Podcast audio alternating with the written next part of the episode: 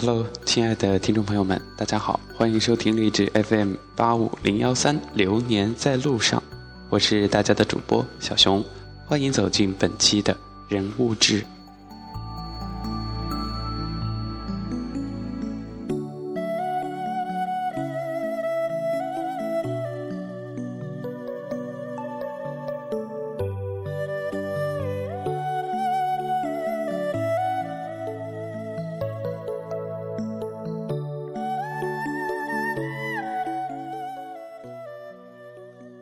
他不愧为四十亿票房的国民影帝，注意是“国民”两个字。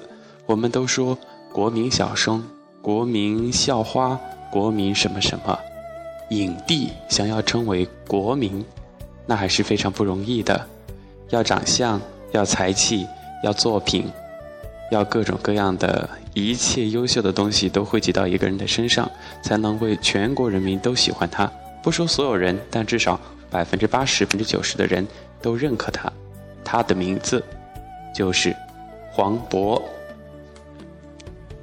亲爱的，遇见痞子英雄就心花怒放了，这是本期节目的一句话，串联起这个十一黄金档黄渤的精彩的几部大片儿。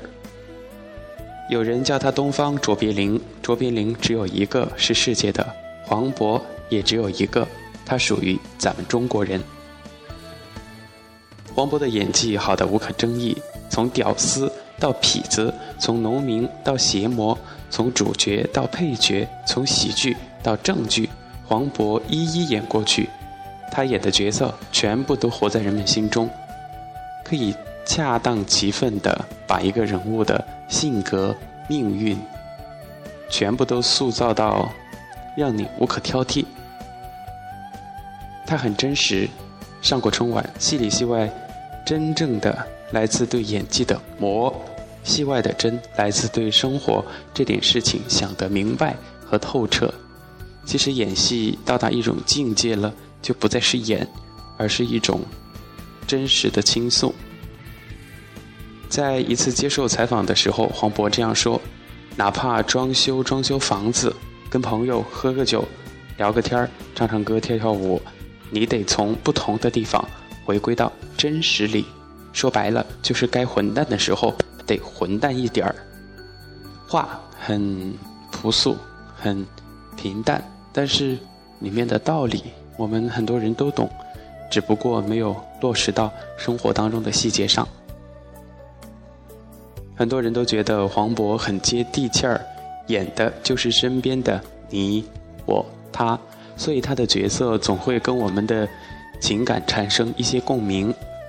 黄渤以前想唱歌出专辑，后来去做酒吧歌手，还当过小老板，教过跳舞，做过配音，阴差阳错才去演了戏。这些五花八门的底层经历，也就成就了今天的他，让他在每一个角色当中游刃有余地穿梭着。如果你觉得他演的真的演得很像，是因为他的脑子里面有原型待着呢。不是像很多人嗯为演而演，他就是把心中真实的那另一个自己完全的展示出来。黄渤外表谦恭，内心包着自信。有同学问他说：“你平常大多的角色都是喜剧，这次亲爱的是个悲情的角色，对自己的表演有什么体会吗？”黄渤的回答是。浓妆淡抹总相宜。这句话，首先来说，嗯，是简单明了，然后又道出了他对自己的自信，还有自己的文采。在《亲爱的》剧组与对外经贸大学生的对谈中，黄渤如此表达自己的这个想法，还有他对自己演技的这种肯定。黄渤很幽默，经常自嘲，开得起玩笑。黄渤经常调侃自己丑，在金马影帝的获奖感言中，他说：“我当年考上电影学院的时候，就有人说现在的电影学院招生条件也太松了吧。我和一帮帅哥美女同学去试镜的时候，导演和他们谈了半天之后问我：‘哎，你是他们的经纪人吧？’还有前辈曾对我说：‘女怕嫁错郎，男怕选错行。’今天看来我是选对了。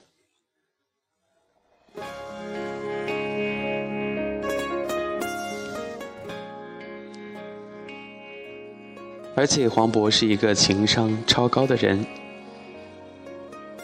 记得他曾经登上过春晚，演唱过一首歌。在那次春晚之后呢，黄渤的连身裤被调侃为把爱马仕穿出了蓝翔技校的赶脚。黄渤接受采访时先澄清，那并非某大牌，而是演出定制服。又说：“我虽然没有大长腿，但是我们有理想，踮起脚尖就能够到。”说的很实在，可以说黄渤一个人带入了一个时代。黄渤的成功更像一个平民时代的成功。人们喜欢看黄渤，因为那像他们自己，让他们心动的是小人物在现实中的挣扎和拼搏。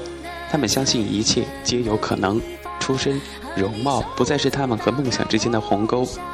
宅男们把这称作为“屌丝逆袭”，女孩子叫做“灰姑娘”。人民日报们说，这就是中国梦。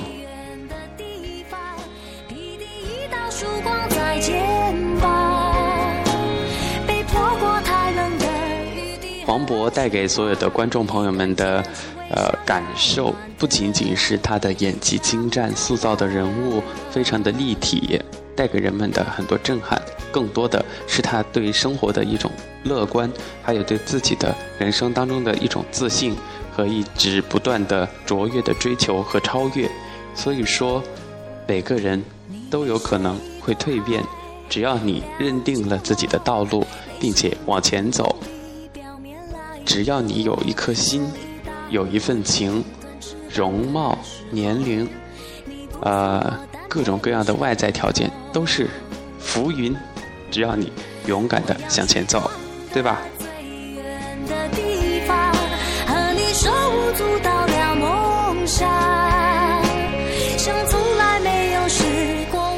那么今天的这一期节目的话，人物志黄渤就跟大家分享到这里，下面就把这一首黄渤的《去大理》送给大家，希望大家生活愉快。